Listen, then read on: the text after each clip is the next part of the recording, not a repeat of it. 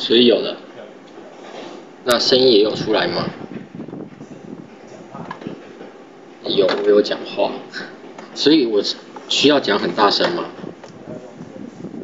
我需要讲很大声吗？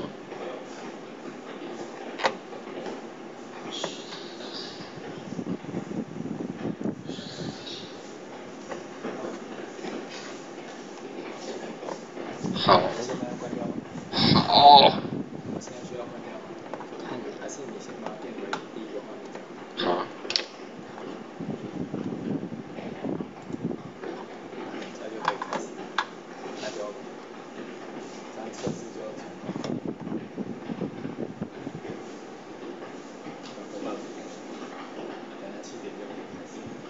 所以七点开始的时候，我直接切简报内容就可以了。就是我的刚才那个，那这边会写什么简报内容？这个要收下来。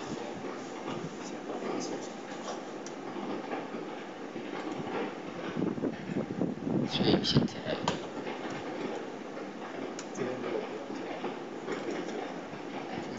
好，所以他就直接盖在这里。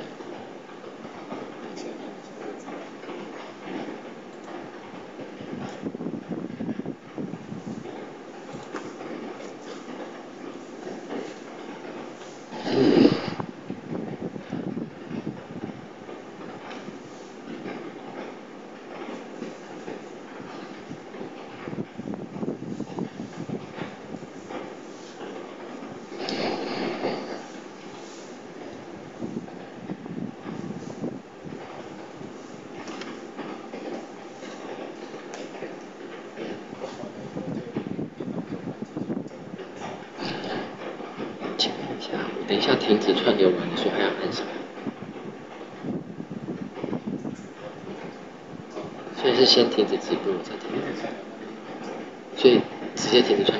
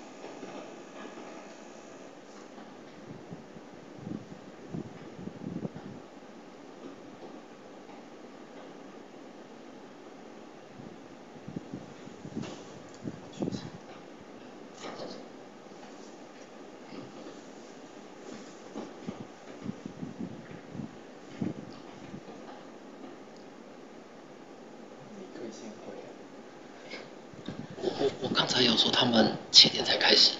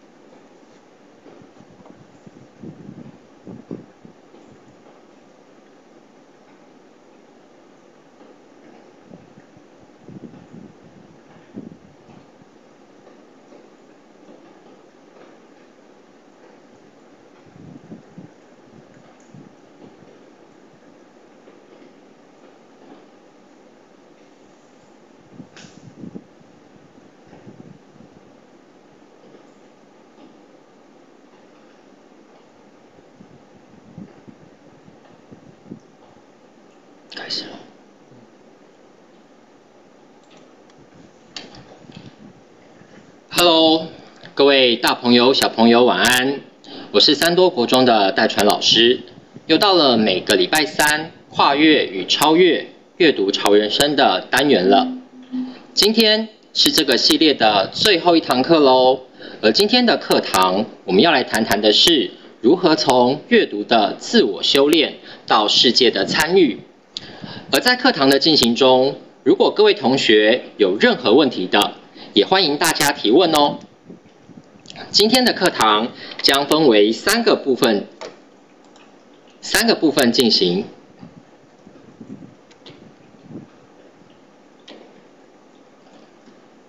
第一个部分是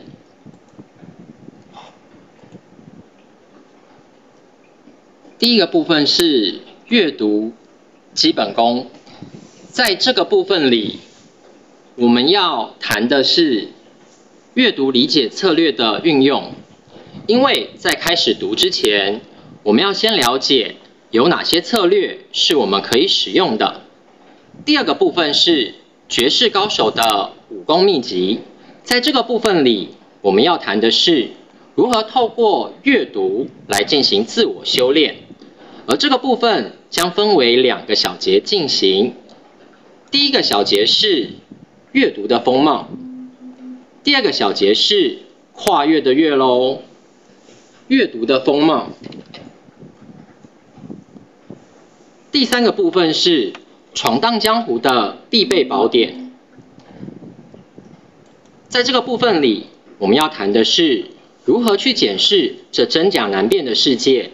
而今天课堂的三个部分，代传老师用了四种颜色作为区分，所以等一下。只要透过颜色，各位同学就可以很清楚的知道今天的课堂进行到哪一个部分了。那我们就准备进入今天的课堂吧。第一个部分，阅读基本功，我们先来谈谈阅读理解策略。在这个部分里，戴传老师要提供给各位同学的。就是三多国中阅读课所教的四大阅读理解策略。哪四个阅读理解策略呢？第一个策略，找一找，也就是找出文章中所提供给你的细节资讯，这是属于截取讯息的部分。第二个策略，想一想，想一想文章中事件的先后排列顺序与因果关系。第三个策略，说一说，说一说你所推论文意的依据与作者的观点是什么。最后一个策略，想一想，你认为在阅读完毕后，请反思一下书中的内容，你认同作者的观点吗？你认同或反对的原因又是什么呢？透过这四个阅读理解策略，我们才不至于迷失在阅读的过程中。但是，阅读理解策略只能用在检视自我阅读的效能上吗？其实，它对各位同学来说还有非常实际的作用哦。那我们就来看看阅读理解策略还能怎么用吧。其实。对各位同学来说，阅读理解策略最实际的用法，就是用在解析各科的考题上。像各位同学现在在荧幕上所看到的，就是一百零七年国文科会考题里题组考题的第一题。其实这个题目只需要透过策略一找一找的方式，像老师一样。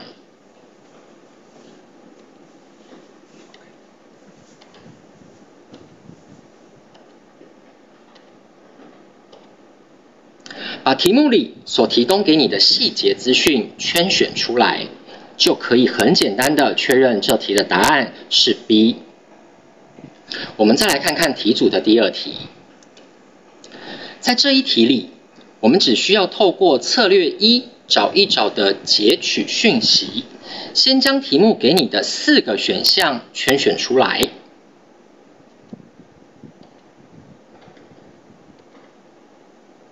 再按照策略二的顺序排列，也就能很轻松的确认这题的答案应该是 C 才对。我们再来看看下一题吧。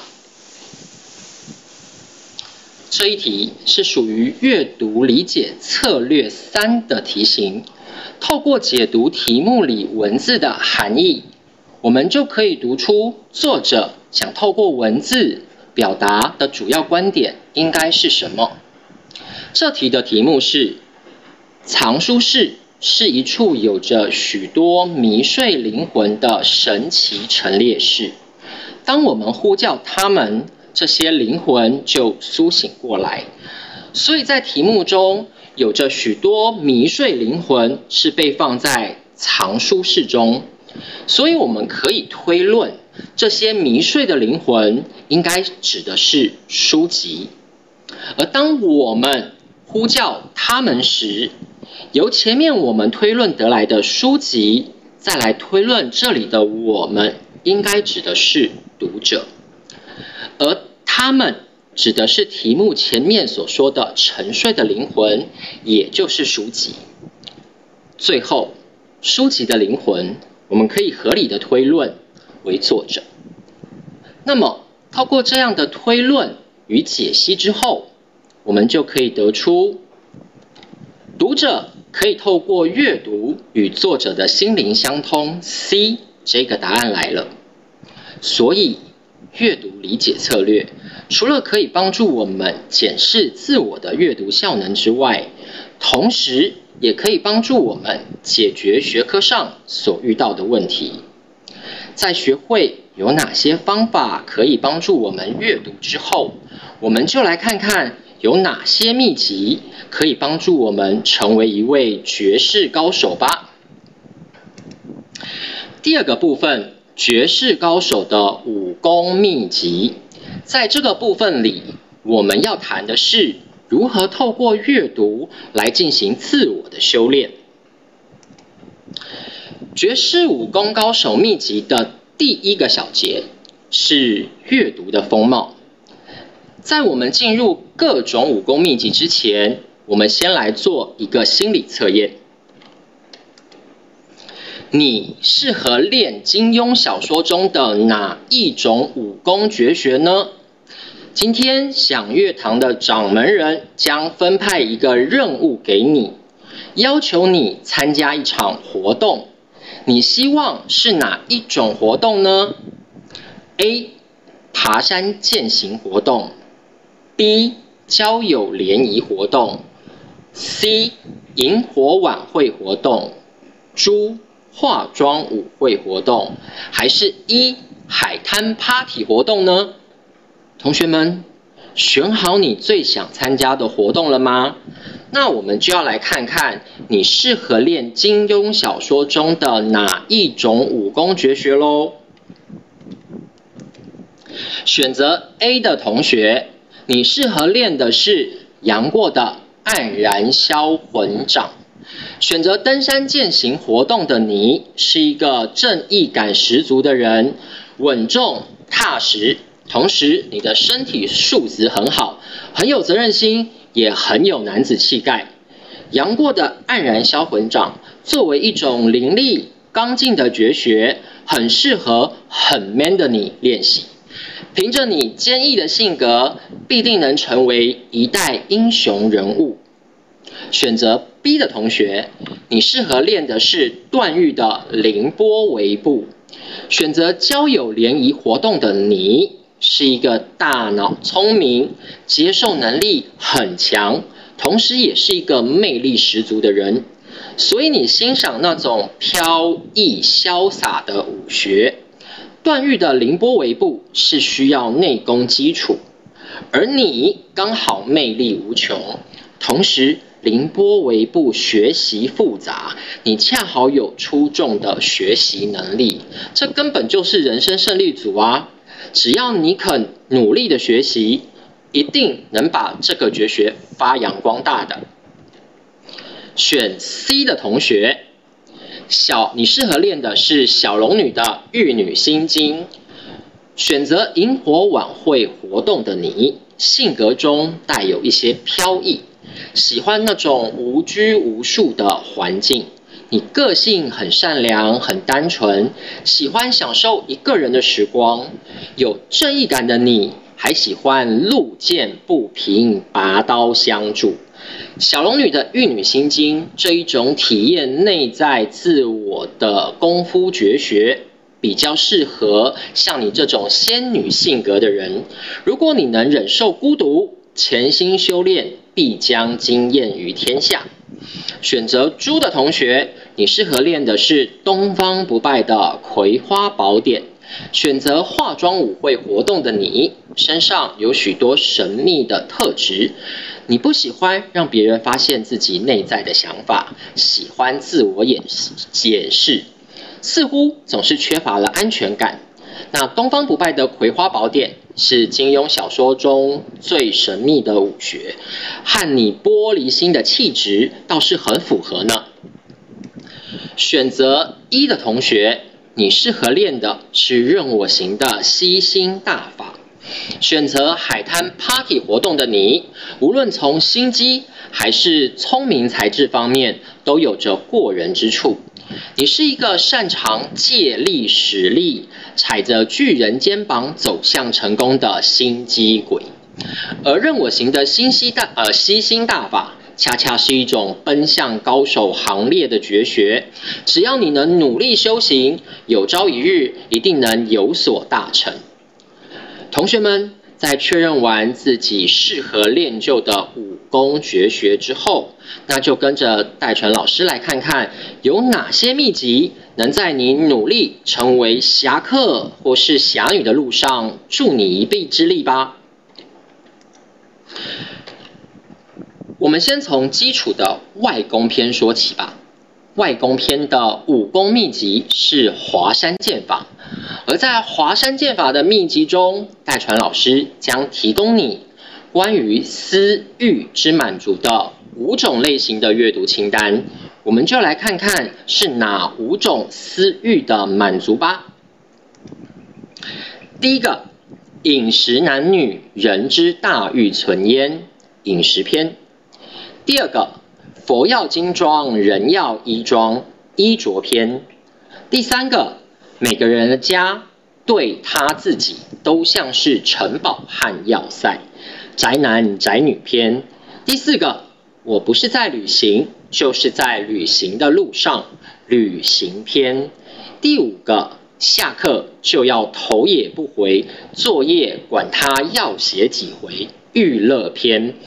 第五点，好学生们千万不要模仿哦。而关于这五种私欲的满足。戴传老师又会提供给你什么样的清单呢？在这五种私欲满足的清单里，看起来好像眼花缭乱，其实它是有一致性的哦。聪明的同学们有看出来了吗？这五种清单其实都包含了四种内容，哪四种呢？同学们可以在荧幕上确认一下哦。第一种杂志，第二种报纸，第三种电视节目，第四种 YouTube。而这四种内容也是同学在日常生活中最容易接触到的资讯内容。那为什么代传老师要把这四种内容分类在外公篇呢？我们就来看看外公篇的小结吧。因为在私欲之满足里是有着一致的共通性的。什么样的共通性呢？就是在素食时代里，有许多随手可得的轻知识，不论是电视、报章、杂志，或是网络等等。但这些轻知识。大多无法成为厚积你人生实力的真知识，所以大传老师把这类型的内容放在了外功篇。耍耍花拳绣腿还可以，要累积自己的实力还差得远呢。那我们该如何增加自己的实力呢？接下来我们就来看看能增加自己实力的内功篇吧。在内功篇的一开始，戴传老师就提到了孤独的必要性。为什么练内功就必须得孤独呢？那是因为阅读是你一个人与书籍间的私密对话，同时也是你一个人与书籍所进行的一场疗愈自我内在的生命过程。有这么神奇？那有哪些秘诀秘籍可以帮助我们修炼我们的内功呢？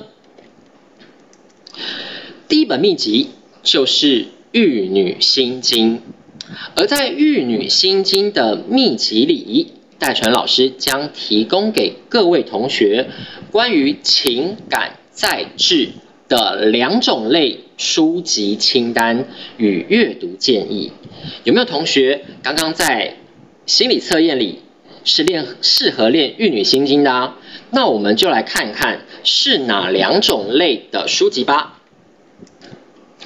戴传老师推荐玉女心经第一种类型的书籍是，我所吃的其实是属于我俩的回忆，饮食文学类别的书籍。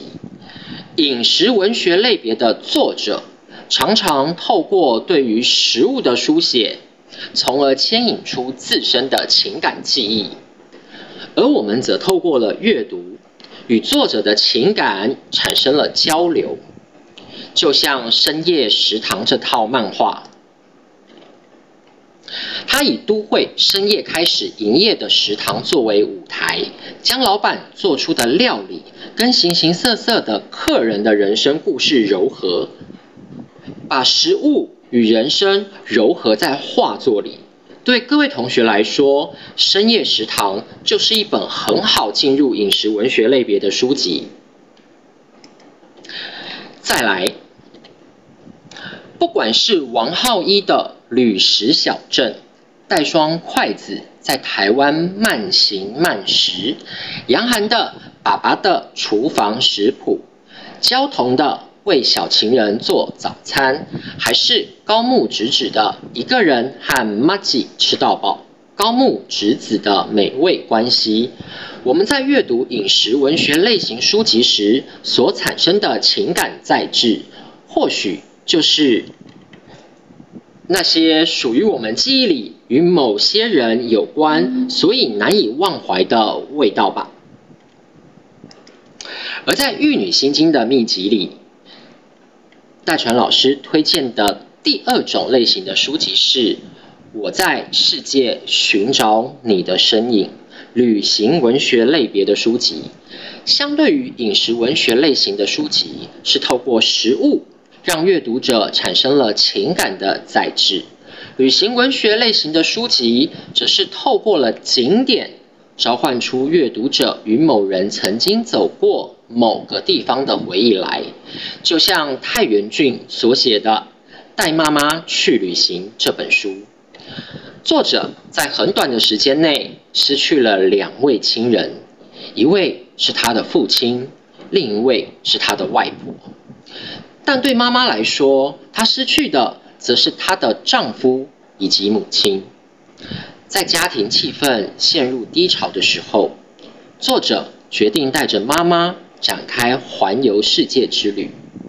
作者的想法是：我希望旅途中每天能看到母亲的笑容，这就是幸福。那属于各位同学的幸福呢？有哪些景点存在着你和重要的人一起走过的记忆呢？现在的你还记得吗？再来，不管是台湾寻宝记、台中一中学生们所写的府城文学地图、耗子的流浪日记，世界是我的信仰，还是高木直子一个人到处封庆典，高木直子日本祭典万万岁，这些书籍对同学来说，应该都是很好进入旅行文学类别的书籍哦。也许，在这类型的书籍中，你会找到曾经与什么人一同走过的记忆，也说不定哦。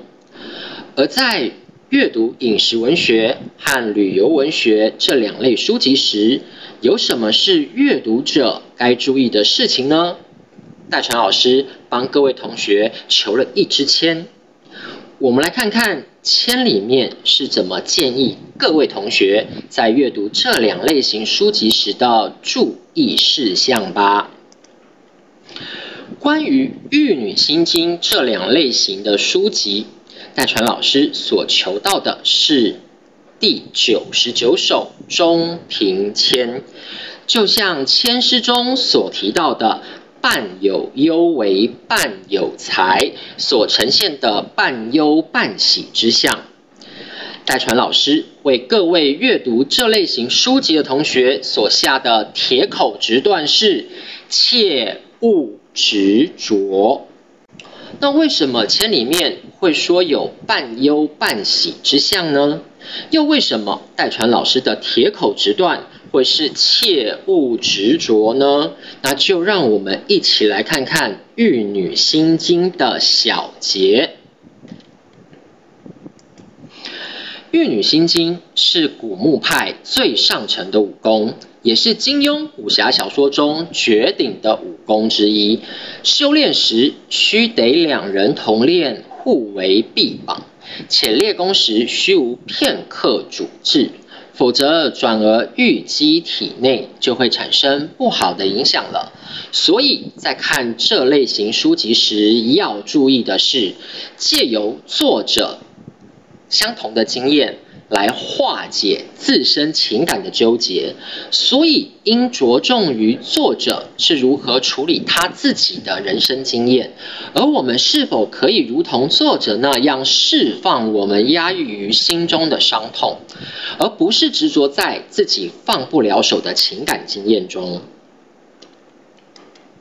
内功篇的第二本武功秘籍是凌波微步。而凌波微步的秘籍还有一个副标题：避世桃花源。为什么是避世桃花源呢？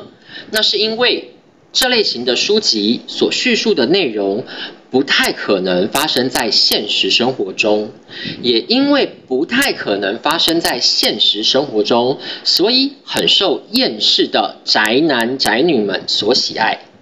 有没有同学在刚刚的心理测验里是适合练凌波微步的？在凌波微步的秘籍里，戴传老师将提供给各位同学关于情感同理的四种类型的书籍清单与阅读建议。那我们就来看看是哪四种类的书籍吧。戴传老师推荐凌波微步的第一种类型书籍是《想象力是你的超能力》奇幻文学类别的书籍，就像现在很夯的《想见你》就是一个代表。《想见你》的故事是描述二零一九年的黄宇轩在失去交往多年的男友王全胜之后，凭借着思念回到了一九九八年。灵魂穿越成为另一个和自己长得一模一样的女孩陈韵如，并且遇到她过世和她过世男友长得一模一样的男孩李子维，以及默默守候陈韵如的莫俊杰，在种种谜团和复杂交错的时空之中，黄宇轩尝试改变过去和未来的命运。这是前前阵子非常烧脑的一部作品。还有哪些奇幻文学作品是同学们可能会喜欢，而且可以立马去找来看的呢？像是修炼作者陈韵如最新的奇幻文学作品《失魂》，现在已经出到第四集《桃夭》喽，或是漫画《航海王：鬼灭之刃》。还是雷克莱尔顿的《波西·杰克森》系列小说等等，这些书籍对同学们来说，应该都是很好进入奇幻文学类别的书籍哦。也许喜爱奇幻文学的同学们，只是需要一道阅读的光亮，好用来照亮自己乏味至极的现况。而在凌波微步的秘籍里，戴传老师推荐的第二种类型的书籍是：一切推理都必须从观察与实验得来，侦探推理类别的书籍，就像东野圭吾在解呃解忧杂货店里所建架构了一个奇幻的世界。那是一家只要在晚上把写了烦恼的信丢进铁卷门上的投递口。隔天就可以在店后面的牛奶箱里拿到回信解答的解忧杂货店。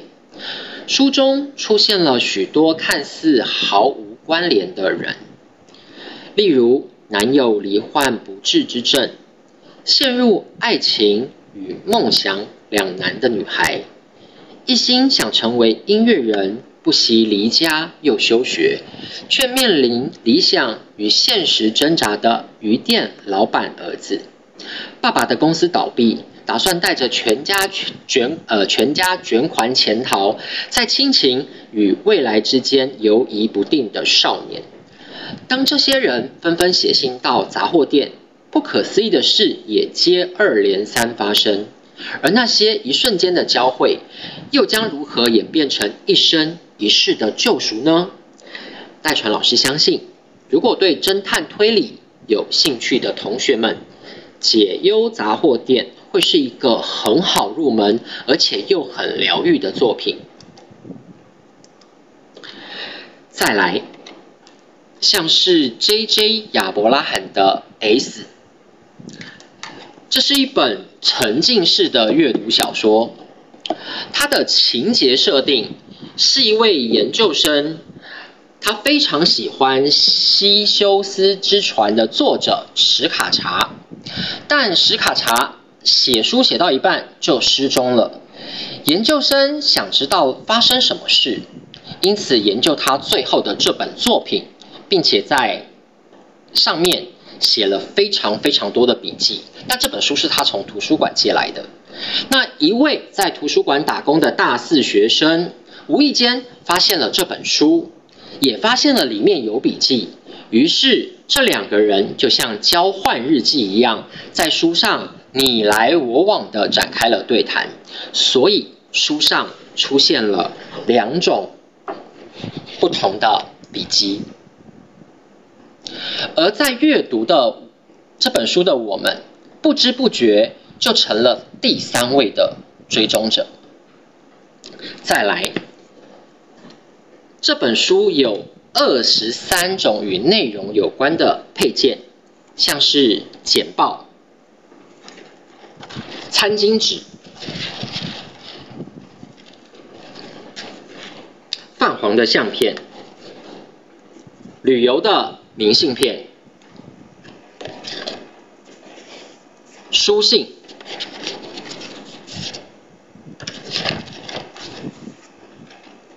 大学的文件，诸如此类，总共有二十三种，成为延伸阅读的想象，让读者在读《S》这本书的历程，成为了一场纸上的冒险游戏，或是漫画《名侦探柯南》、金田一少年之事件簿，还是马伯庸的《长安十二时辰》。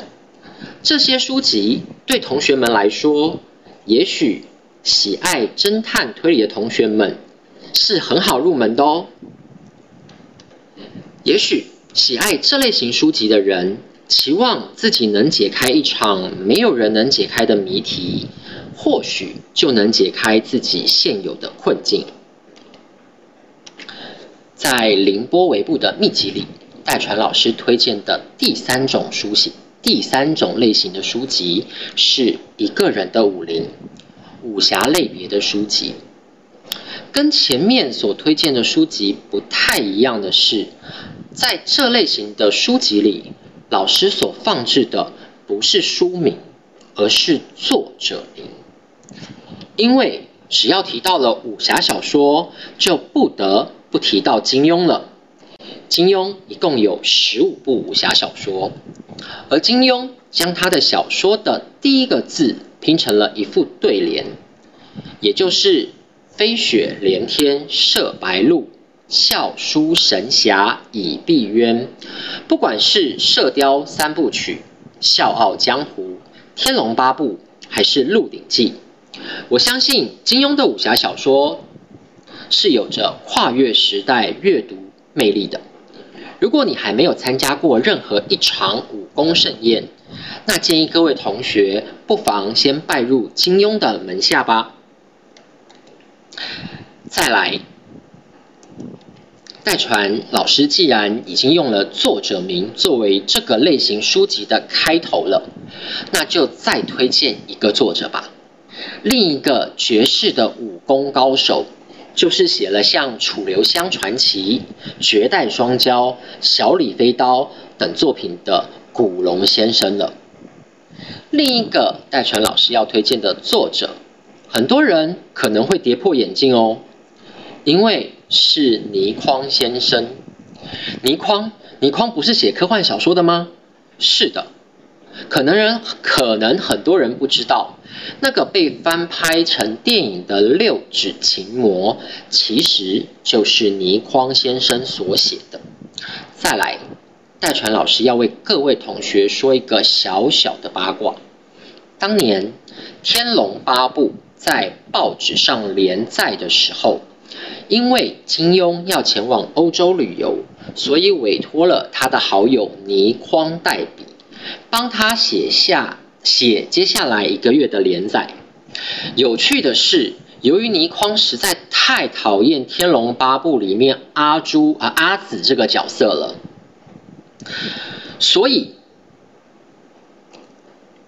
他又看到金庸始终都没有想要惩罚阿紫的意思。索性就把阿紫给弄瞎了，还附带一个面目全非的尤坦之爱上阿紫的剧情。金庸回国之后，倪匡的第一句话就对金庸说：“金庸，不好意思，阿紫的眼睛被我给弄瞎了。”让金庸当场当场哭笑不得，满脸无奈。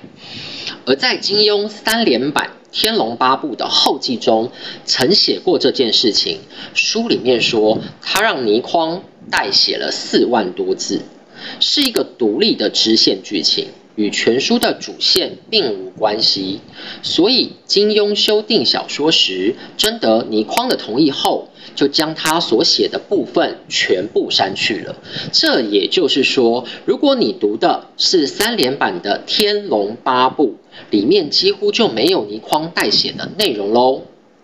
其他入门的书籍还有漫画《诸葛四郎》，相信诸葛四郎是很多大朋友的回忆。最近他也有计划要拍成电影了。还有漫画《风云》，这些书籍对同学们来说，应该都是很好进入武侠世界的书籍哦。也许有人的地方。就有江湖，既然躲不掉，那不如就面对它吧。凌波微步的秘籍里，戴传老师要提到的最后一个类型的书籍是《爱情字典》里的“永远太远”爱情类别的书籍。不管你喜欢看的是霸道戏、甜宠戏，还是虐恋戏等等。像《致我们单纯的小美好》这类畅销的爱情小说，就算代传老师不推荐，也会有很多冒着粉红泡泡的同学们争相抢读吧。再来，像是文学少女、孤单又灿烂的神鬼怪，还有在三多国中图书馆里被翻到烂掉的。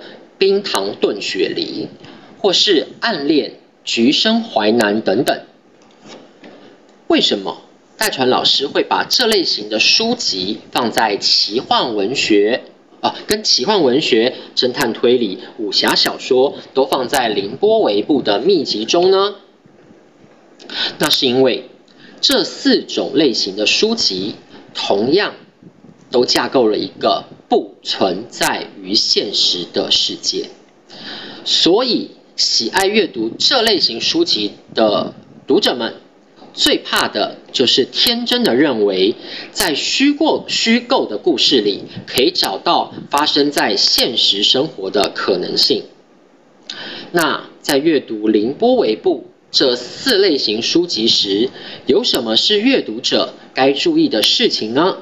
同样的，戴传老师也帮各位同学求了一支签，我们来看看签里面是怎么建议各位同学在阅读这四类型书籍时的注意事项吧。关于凌波微步这四类型的书籍，戴传老师所求到的签是第五十四首签下下签，就像签诗中所提到的“梦中得宝”。醒来无所呈现的梦中得宝之相，凡事枉费心力也。既然是梦中得宝，可见如果阅读者将梦境当成了现实，那就非常危险了。戴传老师为各位阅读这类型书籍的同学所下的铁口直断是：切勿沉迷。为什么千里会说是梦中得宝之相？又为什么戴传老师的铁口直断会是切勿沉迷呢？我们一起来看看凌波微步的小结吧。凌波微步是依照易经六四卦的方位而演变的武功步法。在御敌对阵的时候，只需要按步法行走，而无需无需顾忌对手的存在，是一种只负责躲却不肯面对敌人的功夫。而桃花源是一个理想型的存在，所谓的理想，通常都与现实有着极大的落差。所以在看这类型书籍时，我们要注意的是。借由同理书中的角色，也就是感受书中角色所遭遇的困境，并且理解它，让这样的事情成为你日后面对真实人生时得以借以反思自我的借鉴。所以在阅读时，应着重于角色在面对困境时是如何处理的。如果换成了是我。我会跟他一样的处理吗？有没有更好的处理方法？但是如果你把爱情小说的内容当成了你行为处事的爱情宝典，那戴荃老师保证你绝对会遇到渣男的。内功篇的最后一本秘籍就是吸星大法，而这本秘籍还有一个副标题。站在巨人的肩膀上看世界，为什么是站在巨人的肩膀上看世界呢？那是因为这类型的书籍是内功篇三本秘籍里面最能让你提升功力的书籍了。有没有同学在刚刚的心理测验里是适合练吸星大法的？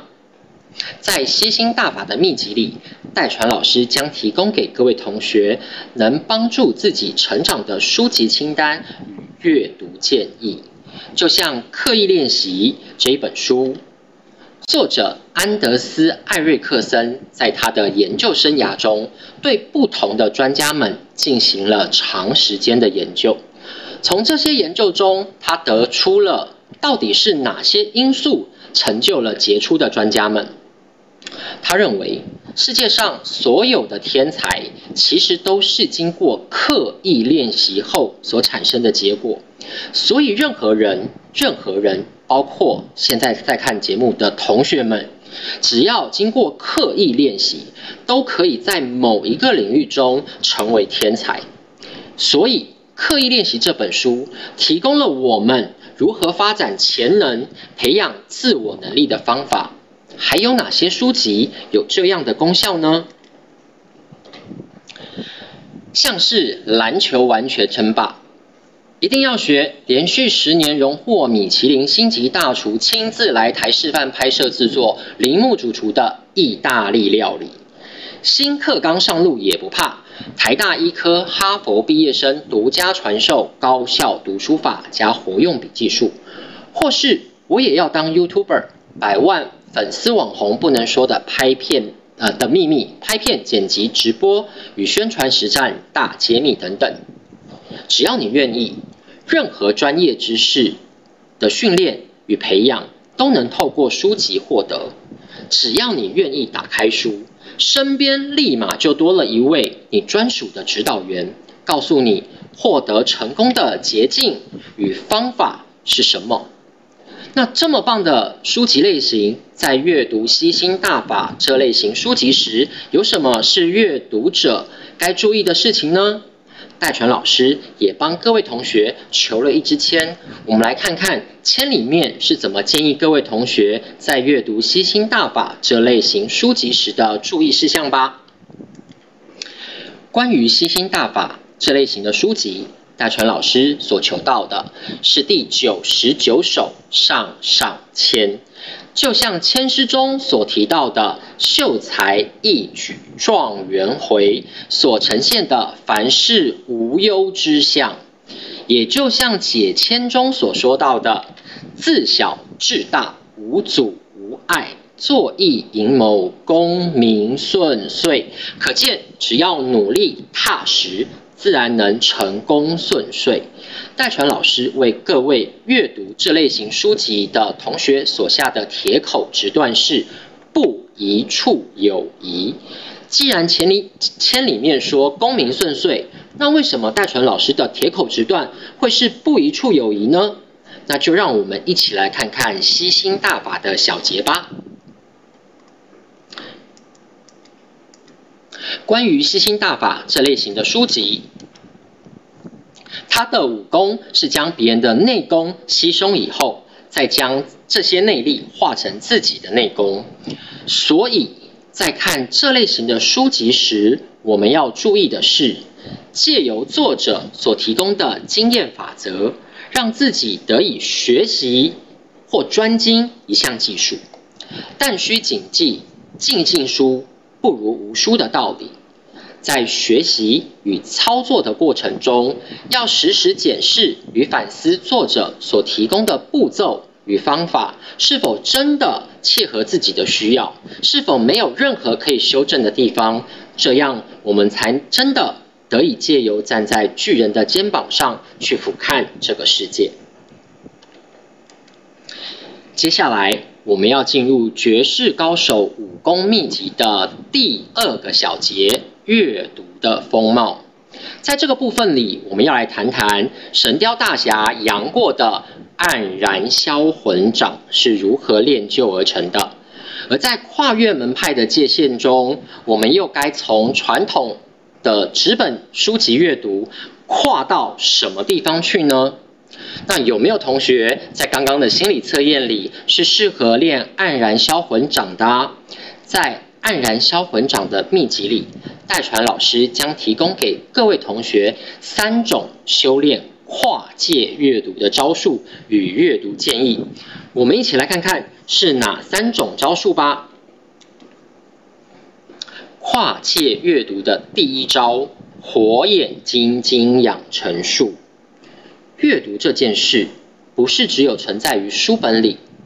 每天，当我们醒过来的时候，我们都需要透过眼睛来理解我们所看到的世界。无论是一张照片如何成为经典，如何透过肢体传递故事，广告金句如何让你反思人生，达文西的救世主凭什么？在二零一七年能以一百四十亿的天价卖出，而舞台上的瞬时是如何成为永恒的？还有导演藏在电影镜头下没说出来的事是什么？那同学们如果还没有练成火眼金睛，该怎么办呢？没关系，那就继续修炼吧。如果看不懂的话，那就来练火眼金睛修炼术吧。不管是弗利曼、帕德逊摄影师的四大修炼，李立亨的我的看武随身书，彼得贝瑞广告行销自学圣经，弗朗索瓦兹巴布高尔如何看懂一幅画，李立亨我看戏的我的看戏随身书，还是爱德华罗斯看懂好电影的快乐指南。找出能帮助你修炼的秘籍，然后站在巨人的肩膀上，修习自己不足的地方。不管你看不懂的是什么，只要你愿意学习，书籍永远是你最好的帮手。跨界阅读的第二招，听声辨位的修行。除了看之外，听也是我们日常生活中很常用来理解这个世界的世界的感官之一。我们每天听着我们所喜爱歌手专辑的旋律，哼着里面的歌词，也许某一天，我们就因为这首常哼的歌曲而想起了某一个人。而在日常生活中，我们更常听别人讲话，不管是听同学、师长还是陌生人。这听的功夫，除了正确的理解对方的意思之外，有时候还要听出对方的弦外之音来。所以，学会活用阅读理解策略就显得格外重要喽。我们必须在对方的谈话中截取出重要的讯息来，然后再推论他在这段话背后是不是带有其他的含义。还需要听出他整段谈话想要表达的主要观点是什么。如果在听声辨位这招上有困难的同学，建议回到代传老师一开始提供给大家的阅读理解策略上，重新修炼一下自己的基本功的技巧，因为。这部分如果偷懒的话，除了会变成听不懂别人所说的话的白目之外，也很难跨到下一个招数去。跨界阅读的第三招，就算是画皮也藏不住。东野圭吾曾经说过，世界上有两种东西不可以直视，一个是太阳，第二个是人心。所以。如果同学们学会了前面火眼金睛和听声辨位这两种察言观色的招数，那么接下来我们就要进入到跨界阅读里最困难的部分了，那就是读人。为什么要先学会前面两种招数才能学会读人呢？因为早在春秋时期，孔子就告诫过我们喽。他说：“视其所以，观其所由，察其所安。人焉搜哉？人焉搜哉？”翻成白话文就是观察一个人所做的事，进而观看这个人做这件事的动机，然后详细的查看他做这件事后是不是心安理得。利用这种方法。观察一个人，他怎么还可能掩藏得住呢？学后学会读懂一个人之后，我们才更有可能读懂自己。为什么呢？因为要能诚实的面对自己是最困难的。跨界阅读这么困难的三种招数，如果能练成的话，还会有该注意的事项吗？大传老师也帮各位同学求了一支签，我们来看看签里面是怎么建议各位同学在练就跨界阅读的三个招数招数时该注意的事项吧。关于黯然销魂掌这种独创型的功夫，代传老师帮各位同学求到的是第七十七十三首上上签，就像签诗中所提到的。脱去凡尘出旧庸，自然变化得成龙。所呈现的凡事遇贵人的吉兆，可见只要我们能学会跨界阅读，摆脱旧式的旧有思维模式，必定能有一番新的气象与作为。代传老师为各位想尝试练就跨界阅读的同学。所下的铁口直断是处处留心皆学问，那么又该如何做才能做到处处留心皆学问呢？那就让我们来看一看，呃，黯然销魂掌跨界阅读的小结吧。杨过有一天在海边伫立良久，无聊之中随意轻轻的打出了一掌，没想到竟然将一只大海龟的贝壳打得粉碎。由此，杨过消化之前所学的各派武功，慢慢的领悟出他所独创的黯然销魂掌来。所以在进入跨界阅读时，可以做的是，借由先前准备进行阅读时所练就的基本功，与透过书籍阅读所练就的经验法则，让自己能够检视所见所闻，进而扩展到阅读人与自己上。如此。就真正能体现张潮在《幽梦影》中所说的“善读书者无知而非书”的境界了。当我们学会了阅读，我们或许可以接受邀请参与这个世界所举办的 party。接下来，我们就要进入今天课程的最后一个部分喽，那就是闯荡江湖的必备宝典。如果能学会这最后一本秘籍，那你就会跟独孤求败是同一个 level 的高手了。同样的，想求一败而不可得了。是哪一本武功秘籍这么厉害？而这本武功秘籍要教各位同学的又是什么呢？这本秘籍就是由石破天所练成的武功绝学太玄经。我们来看看。该如何练就吧？第一招，媒体试读。在网络随手可得的时代里，你每天花多少时间在媒体阅读上？你怀疑过你所阅读的媒体吗？当我们将世界掌握在手上的同时，我们真能分辨光明与黑暗、真与假的差别吗？要确定我们所阅读的媒体资讯是否可靠。可靠，可以透过下面的几个方法来进行检视。第一个，消息从哪里来的？第二个，是否可以明确的辨识资讯的出处跟日期？第三个，是谁写的报道？是否有明确标注作者是谁？第四个，是否有列出相关的资讯引用的来源？第五个，哪间媒体报道的？媒体的拥有者或经营者又是谁？透过这些简单的辨识技巧。我们可以稍稍过滤掉那些可疑的讯息，让我们不容易被假讯息给蒙蔽了眼睛。第二招，戴纯老师希望各位同学能学习的是读心术。这里所讲的读心术，跟前面的就算是画皮也藏不住的读人是不太一样的。读心术需要读人的基础。因为学会了读人，读人，我们才更能去检视自己在一段关系中的定位是什么。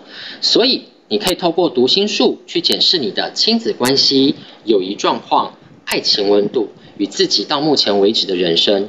而透过了读心术的关系检视，我们也更有改变自己与调整自己机会的可能，而我们的人生也才有往更好地方发展的可能性。就像为人生开了外挂一样，那太玄经有没有该注意的事项呢？大传老师一样求了一支签，这是第四十七首上上签。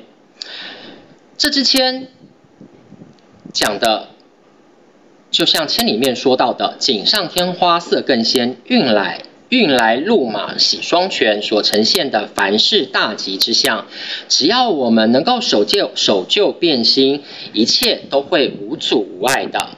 那大川老师为各位开外外想要开外挂的同学所下的铁口直断是了然于心。那么该如何开外挂呢？戴传老师的铁口直断又为什么说了然于心呢？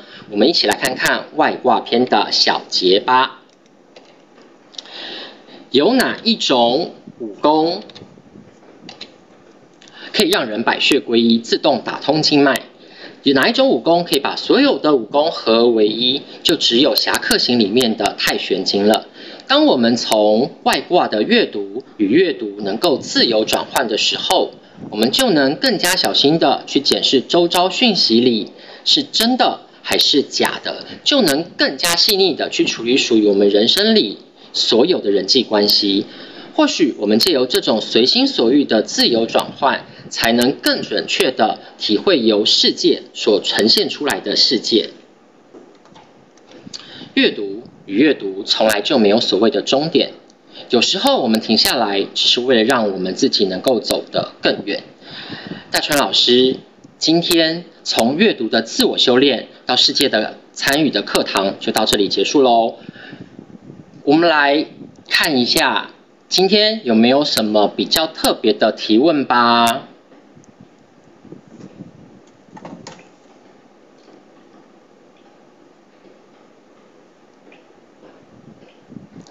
如果没有，那我们要准备结束今天的课堂喽。那各位同学，我们有机会再见啦，拜拜。